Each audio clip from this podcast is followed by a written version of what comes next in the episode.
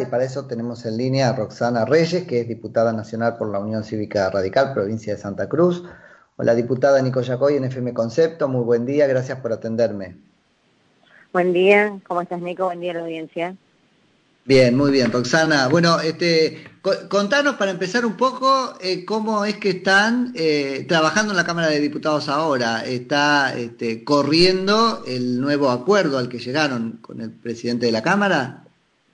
Sí, está en vigencia el, nuevo protocolo, ¿no? Que, tiene que ver con un protocolo eh, de excepción, que como nosotros lo veníamos planteando cuando eh, estalló esta pandemia, de acuerdo al reglamento de la Cámara no había posibilidad de hacer sesiones virtuales ni funcionar en forma virtual, así que se, se comenzó con un protocolo de excepción que se preveía por 30 días y que debía ser prorrogado por acuerdo de la totalidad de los del, por el consenso de los eh, presidentes de, del bloque en labor parlamentaria. Esto se renovó por una vez, se renovó por una vez, luego tuvimos un periodo que casualmente hizo que, nos desplazáramos a, a, Buenos Aires porque estábamos sin protocolo y había una convocatoria a una sesión, con lo cual eh, concurrimos presencialmente. En mi caso, hice 3.000 kilómetros nuevamente para, para concurrir eh, personalmente y la verdad que no quedaba otra alternativa porque no había protocolo para la virtualidad. Y bueno, ahí, estuvo esta sesión em, tan eh, compleja donde nosotros estuvimos sentados y, no se nos tomó como presentes. Y a los días em, finalmente se reconoció que no había protocolo porque se firmó em, o se acordó un nuevo protocolo de también de excepción, que significa que eh, hacemos un protocolo para sesionar virtualmente y, para manejar las, comisiones virtualmente eh, para aquellos temas que hay consenso, que, estamos de acuerdo, que no generan mayores respireces y que entendemos que se pueden aprobar desde la virtualidad. Eh, aquellos temas que requieren para nosotros una presencialidad, le pedimos, como le venimos pidiendo hace ciento eh, y tantos días al presidente de la Cámara, que vaya pensando eh, la forma en que eh, podemos hacerlo con presencialidad, como están los médicos, como están este, los policías, como están los periodistas, como están las fuerzas de seguridad, que encuentre la forma. Y esto de la presencialidad, lo que tiene, y la virtualidad, lo que tiene, mira, yo presido la Cámara de Diputados, la, Comisión de, perdón, la Comisión de Familia, Niñez y Juventudes de la Cámara de Diputados. Y estuve un mes, un mes tratando insistiendo para que me dieran la posibilidad de tener una comisión virtual. O sea, para que funcione ah. la comisión de familia, niñez y juventud, es una cosa tan importante que tenemos que estar trabajando todas las semanas, tendríamos que estar este, generando las alternativas legislativas que, que, vengan a, proteger a la niñez, porque han sido los más afectados con una cuarentena más larga de todos, privados de sus vínculos de, de socialización, privados del colegio, muchos este, encerrados con quienes probablemente los maltratan o los abusan, bueno, eso lo podemos hablar después. Bueno, estuve un mes para conseguir una, una sesión. En cambio, por la presencialidad, yo podría estar convocando en una sala que puede estar en un piso distinto a la sala en que esté trabajando la Comisión de Salud y en un piso distinto en el que esté trabajando la Comisión de, Presupuesto, eh, pero claramente podríamos trabajar todos en simultáneo. Ayer trabajó, ayer pude trabajar finalmente, después de más de un mes, la Comisión de Familia, pero no trabajó ninguna más en ese horario, en ese momento, ni, ni, ni durante mucho tiempo, porque está todo el sistema de la Cámara trabajando para esa comisión nada más. ¿Y eso por qué? Porque en el mejor de los casos por, por, un cuello de botella burocrático. No, eh, porque se hace con un sistema, porque trabaja a través de un sistema y el sistema de la Cámara em, eh, y el sistema de la Cámara y la labor parlamentaria y demás deciden cuál es la comisión que puede funcionar en ese día. pero uno solo puede por vez. Ah, no, no, sí, uno solo por vez, uno solo por vez. De hecho, cuando hay ah, en, un, día dos comisiones, por ejemplo, por alguna razón en particular, hasta que no concluye una, no empieza la otra. Eso es claramente Ah, bueno. Las universidades, este, Roxana, no sé si viste que han tenido también a los empujones que virtualizarse, lo que hicieron fue emular su, su campus físico. Entonces, yo curso en el aula 350. Entrás en Zoom aula 350 y, las aulas abren y cierran al mismo horario que abrían o cerraban las aulas físicas. Sí, pero la, Cámara no tiene, la Cámara no tiene esa posibilidad, todavía tenemos mucho problema con el tema de los votos, del voto, este, porque tenemos que, que en, una acción judicial con este, en este sentido, porque una diputada no pudo votar en un determinado momento, no, no tenemos esa posibilidad. Pero además, no, mira, no tenemos una posibilidad que es fundamental, y allá lo señalaba un legislador. Eh, lo señalaba en realidad un senador en, la Cámara de, Senadores, Martín Lustó, decía. Em, la, presencialidad, el Parlamento, lo que significa eh, el Parlamento, es precisamente esto de poder eh, hablar, eh, mirar un apunte, cambiar una palabra en un, de, un este, de un artículo, encontrar consenso, sacar un artículo, pensar a ver cómo podemos redactarlo mejor. Esto no se puede hacer eh, en forma eh, virtual, con, eh, digamos, todo el, la presencia de, digamos, de mm. todos los diputados o de todos los senadores, en su caso, el trabajo no, no tiene la misma agilidad, no tiene la misma posibilidad de, de acuerdos, de, convencernos cara a cara, de encontrar la salida para una alternativa. Entonces genera muchísimas más restricciones además. se complejiza muchísimo el trabajo parlamentario porque precisamente... No puede cumplir plenamente su, su labor, digamos, o su, su función de, este, deliberar, por lo menos. Mire, nosotros trabajamos en la línea 102, que era la línea que queríamos nacionalizar desde hace 120 días, 130 días. Estoy tratando de conseguir que avance el proyecto de la línea 102 con alcance nacional, que es la línea para la denuncia de abuso y maltrato infantil. Hoy, en muchísimas jurisdicciones del país, no es nacional. Entonces, por ejemplo, en mi provincia, en Santa Cruz, vos querés eh, escuchar, no sé, que maltratan a un niño y tenés en cada una de las localidades una, una línea distinta, con números mm. difíciles de recordar, que no son gratuitos y que no te va a atender una persona especializada este, con determinados estándares, digamos, de, calidad en cuanto a la atención y en cuanto a conocer eh, sobre la materia y saber dirigirte. Entonces, es por esto que nosotros hablábamos de la nacionalización del línea 102, lo pedimos precisamente en pandemia, porque los casos de abuso y maltrato se, eh, se, se, hicieron mucho más agudos por la circunstancia del encierro, de la situación económica, no tenemos las escuelas, los pediatras, los abuelos, todos esos agentes que van eh, avisando de un golpe, de una cara triste, de, un signo que hable de abuso. O sea, tenemos a nuestra niñez, que es nuestro, nuestro presente y nuestro futuro, encerrados probablemente con quienes nos están abusando, los están maltratando y no tienen la posibilidad de pedir auxilio. fíjate la importancia de esto, que a una mujer abusada lo que le, cuesta salir y pedir auxilio y la revictimización y todo lo que eso significa y lo, lo va logrando, pero porque es adulta, no, no, tiene herramientas, el niño no. Tal cual. Entonces, bueno, la nacionalización de la línea 102 no lo pude conseguir en ciento y pico de días. ¿Pero por qué? Porque no hubo posibilidades de, eh, de, esto, de hablarnos, de encontrarnos, de hablar con uno, de hablar con otro, de encontrar los consensos. es muy difícil con la virtualidad y ni hablar cuando además nos separan kilómetros, algunas veces falta de conectividad, ¿no? Bueno, todo lo que esto significa. Así estamos trabajando. Así está. Y Roxana, este, temas tan puntuales como por ejemplo el impuesto ahora este, llamado a la riqueza, ¿ese va a tratarse de manera presencial? Pero eh, este es uno de los temas que nosotros entendemos que tiene que tratarse de manera presencial, obviamente. Eh, Pero lo pusieron expreso en el acuerdo porque ¿qué? Massa va a cumplir un acuerdo, va a interpretarlo bien. Estamos complicados con eso. Bueno, estamos complicados. Mire, a mí la verdad que yo creo que cuando se, se rompen los, los puentes y, de confianza, después resulta muy muy difícil em, eh, recuperarlos, muy difícil. Yo eh, tuve una, un caso concreto cuando fui diputada provincial muy semejante, donde quienes hoy, quienes soy diputado nacional por mi provincia, era el vicegobernador, quería eh, sancionar un endeudamiento, no tuvo la mayoría necesaria para sancionarla, evacuó la Cámara sobre texto de que Lo charlamos, lo charlamos creo que con vos misma en ese momento, sí. Exacto. Y tuvimos que judicializarlo y, todavía estamos este, en el camino judicial. Hoy están contentos porque dicen que no se endeudaron, pero no se endeudaron porque nosotros judicializamos porque era una sesión dura, ¿no?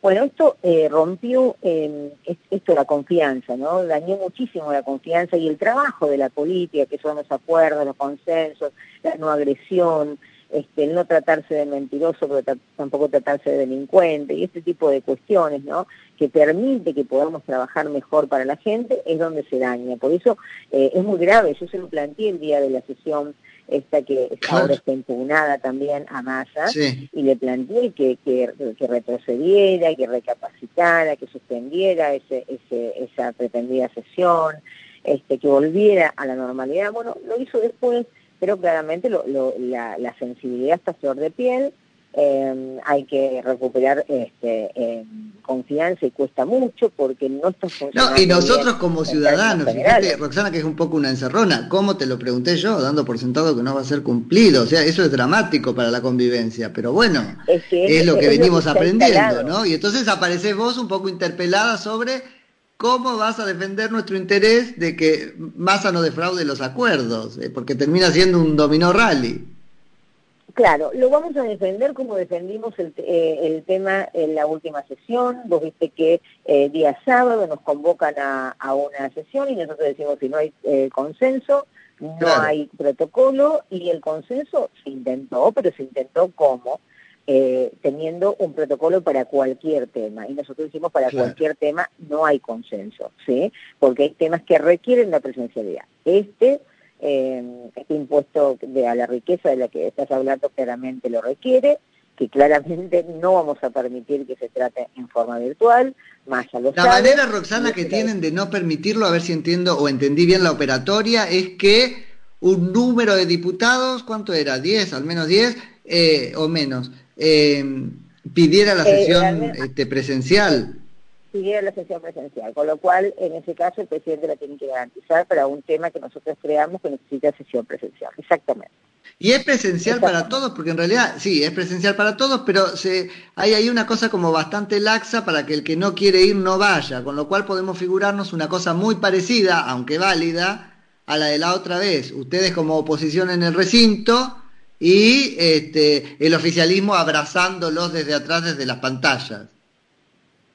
Sí, eh, no es tan amplio porque en realidad lo que se, eh, se, plantea es que tiene que, bueno, que en el caso en que se pida la reunión, eh, la, sesión presencial, que es la regla, ¿sí? Porque sigue siendo la regla la sesión, aquí se sesiona, estamos con un protocolo de excepción, y el protocolo de excepción que supone casos temas realmente donde hay absoluto consenso y que no se requiere la sesión este, presencial. Ahora, la sesión presencial como regla supone los diputados sentados y dando quórum en sus bancas, en sus bancas o en, el lugar donde el presidente de la, de la Cámara lo decida, por motivos excepcionales. Ahora, eh, quienes no pueden comparecer o quienes no deberían comparecer o deberían estar exceptuados de comparecer, aquellos que puedan debidamente justificarlo, ser, ser este, personal de riesgo o realmente de alguna forma... Pero termina, termina siendo un juicio discrecional del presidente de la Cámara, aceptarlo o no. Sí, sin duda, eh, todo en este momento puede ser materia de, de, conflicto y de, algún tipo de, de rigidez y algún tipo de planteos de uno y otro lado. Nosotros como eh, oposición eh, política tenemos la obligación de de, detener cualquier eh, intento de avanzar contra la institucionalidad, de avanzar eh, sobre temas eh, muy importantes o graves de, la nación sin que se cumplan los procedimientos legales y por eso planteamos esto del protocolo de excepción, pero también tenemos la obligación, esto lo tenemos que decir, de, de asegurar que el Parlamento no se detenga y mucho menos bueno porque eso eso está bien. pero bueno tampoco que, el, que el Parlamento este, forme una forme parte del atropello en que está haciendo por ejemplo senadores. Entonces esa es una eh, delgada línea absolutamente absolutamente. Eh, esto estamos absolutamente de acuerdo. Eh, yo las dos veces que fue necesario estar presencialmente demostré con mi presencia el tema de la distancia no era el inconveniente, ¿no? Porque en mi presencia las dos veces eh, que estuve en, Buenos Aires, eh, siendo una de las diputadas que más lejos vive en cuanto a kilómetros y que además sin vuelos lo tenía que hacer por tierra y eso suponía dos días de viaje, día y medio de viaje, eh, lo demostré eh, claramente que no hay impedimentos en la medida en que eh, se, convoca la sesión con la anticipación suficiente que permita la llegada, ¿no? Entonces, este argumento de la distancia, el argumento de que después hay que hacer eh, cuarentena a la vuelta, o el argumento de que nos incomoda viajar, bueno, es un argumento que lo tenemos que disipar desde todo tipo de... no, no, totalmente. Yo cuando lo escucho acá de, de, un diputado lo pongo en el lugar de un argumento de colegio secundario, o sea, esto es otra cosa. No, no, en mi caso ha llegado a decir, la, la, propia, el propio oficialismo ha llegado a decir que, que eh, significa eh, poner en riesgo a los vecinos el tema de que me, me, traslade, que, estoy rompiendo una mm. cuarentena, que soy irresponsable, o sea, cuestiones que eh, realmente son increíbles tratándose de un poder del Estado, ¿no? Entonces eso es lo que nosotros tenemos que poner en foco nuevamente, un poder del Estado que tiene que funcionar. No lo vamos a paralizar porque hay cosas importantes que sacar. También debo decirte que han sido bastante renuentes el oficialismo en sacar aquellas cosas que era importante y urgente sacar, porque así como nosotros el 5 de agosto, cuando todavía había el protocolo, pedimos que se tratara la emergencia turística y no la votaron, ¿sí? después pusieron la emergencia turística como zanahoria para decir... Pero totalmente, y la sociedad lo entendió, me parece. Sí, sí, lo entendieron, lo entendió el propio sector, esto es lo importante, ¿no? Porque es lo importante. El tema de hablar Exactamente. Mire, yo vengo de una provincia que le llamo la maqueta.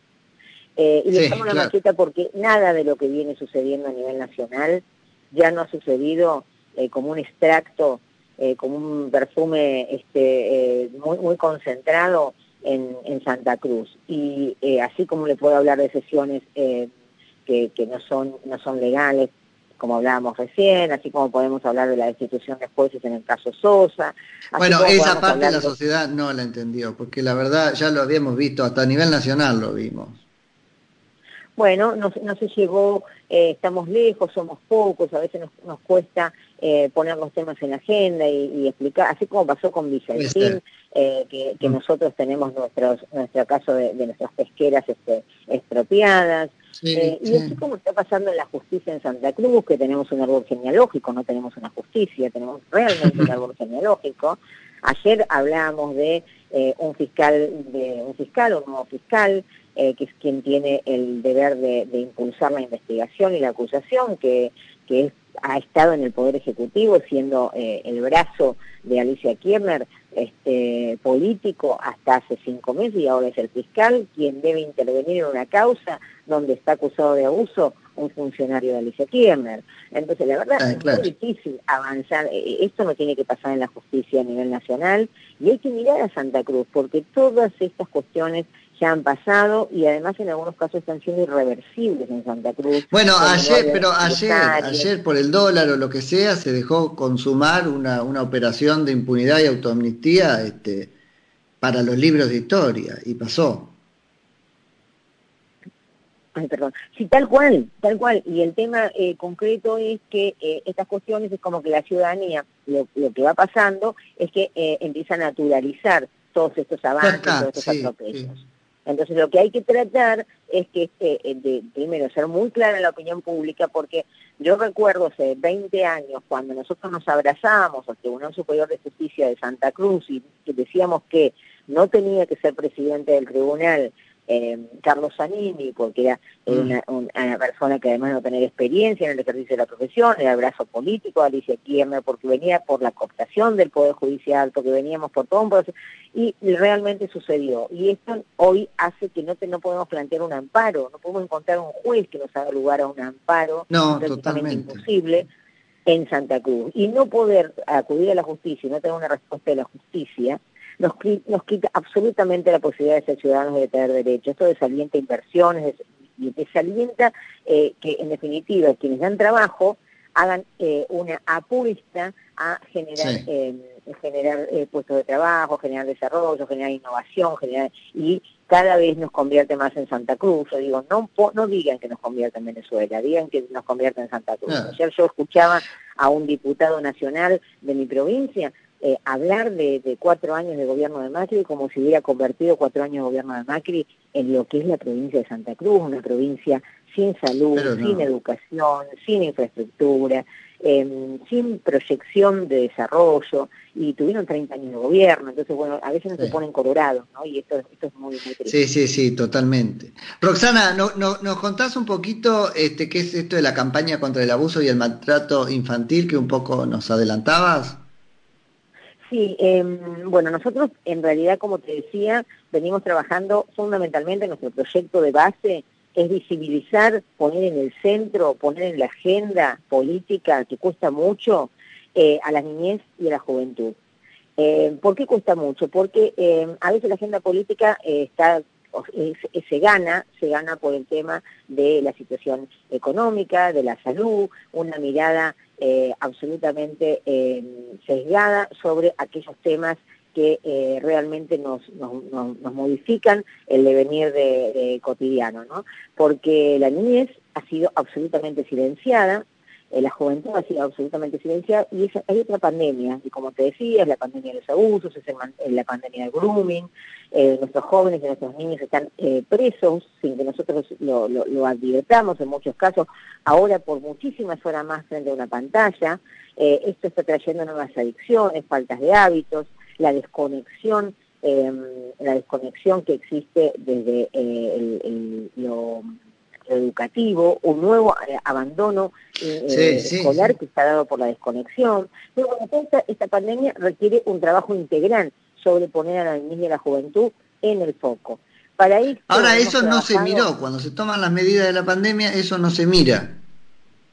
No, no, no se mira y a tal punto, te, reitero, yo estuve 100 días tratando de que me aprobaran nada más que la línea 102 con alcance nacional. Ayer convocamos a la, a la Comisión de Familia que pudo trabajar a UNICEF, que sabemos que eh, es una organización que eh, tiende a la protección de los derechos de los niños, de las niñas, de los adolescentes eh, y el pleno ejercicio de los derechos, y a Infancia en Deuda, que es una organización de la sociedad civil que también trabaja por el mismo objetivo, y ambos se manifestaron en la necesidad de que haya una línea nacional 102, no hay un avance presupuestario tan importante, han puesto mucha más energía en la reforma de la justicia federal penal de excepción de Comodoro Pi, ¿sí? Que en pensar Y a UNICEF no le hacen caso, si UNICEF tiene contacto con este grupo político del gobierno. Sí, sí, tiene, mucho contacto porque de hecho esto, esta campaña que se hizo la, motorizó UNICEF, la motorizó, eh, eh, lo hicieron con la CENAF, lo hicieron con la Defensoría del Niño y también nos invitaron obviamente a nosotros, pero indudablemente no han podido o no ha habido la, decisión política de ponerlo eh, en agenda. Yo, yo, estuve sentada con el secretario nacional de Niñez, con eh, Gabriel Lerner, se lo planteé a Gabriel, se lo planteé a, la defensora Marisa Graham para que también intercediera el, el, rol que tiene la defensora del niño que tanto nos costó conseguir, eh, que no tiene un rol solamente de promoción de derechos, sino que claramente tiene un rol de representación en todos los distritos, en todas las provincias, en, todos eh, los niveles de protección de la niñez, eh, porque imagínate lo que sucede en el interior profundo sobre la vulneración de derechos de niñas y adolescentes, es terrible. Así que bueno, este pequeño intento, este intento eh, de hacer una alianza interinstitucional que sacó esta campaña, que ustedes la pueden ver, son niños con lenguaje adulto, a modo de mensaje presidencial, dando mensaje a los adultos, diciéndoles que necesitan que los cuidan, que se comprometan, que la casa tiene que ser, un, el hogar tiene que ser un lugar seguro para ellos, que somos los responsables los adultos de garantizarles esto. Es casi como una interpelación De, los, de los niños, ¿no?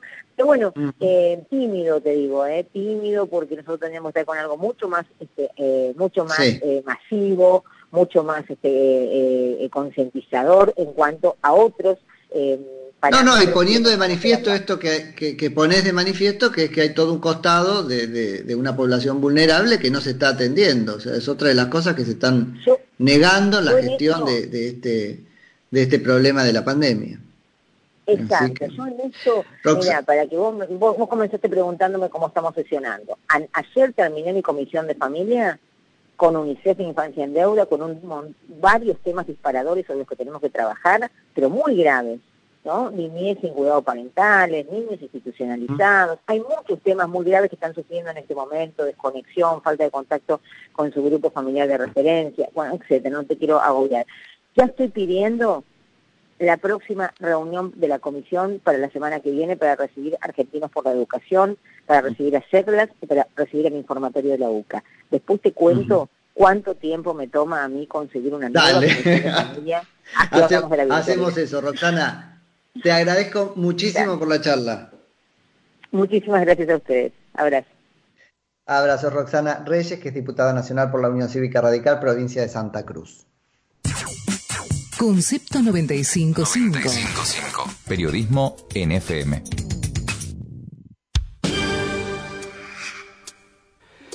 En el límite del día y la noche, entre el silencio y la palabra, cuerpo a cuerpo. Iván Quinteros, Poesía y Literatura, los sábados, de 17 a 19, por FM Concepto, 955.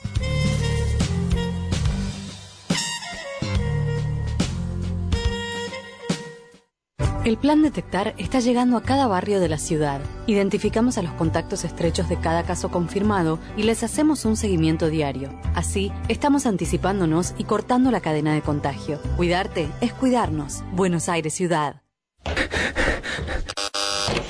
Hola, ¿cómo va? ¿Todo bien? ¿Me decís la contraseña? Eh, qué apurado. Acordate, la red es Sion 100 megas y la contraseña todos conectados en mi casa. Pero, ¿por qué lo pusiste así? Ah, porque puedo usar a la vez todos los equipos que quiera. Ahora puedes convertir tu casa en una Smart Home. Sion 100 megas Wi-Fi desde 2.150 pesos por mes. Pedí tus 100 megas al 0810 999 0100 y no te olvides la contraseña. Oferta exclusiva. Promoción válida hasta el 31 del 12 de 2020. Consulta condiciones de la promoción en www.sion.com. ¿Sabías que los chicos y las chicas son las víctimas ocultas del coronavirus? El COVID-19 no solo puede enfermarlos, también impacta en su alimentación, afecta su educación y los expone a la violencia doméstica y el abuso. Porque los chicos y las chicas importan siempre y cada minuto cuenta. Colabora ahora con UNICEF haciendo tu donación en unicef.org.ar barra donar. Muchas gracias. Oliar, venta y alquiler de equipos multifunción. Sharp, Brother, HP. Conseguí el mejor precio en Oliar. 4383 4200. Noticias, Opinión, música, comentarios, análisis. todo en un solo lugar. Concepto 955. Periodismo NFM.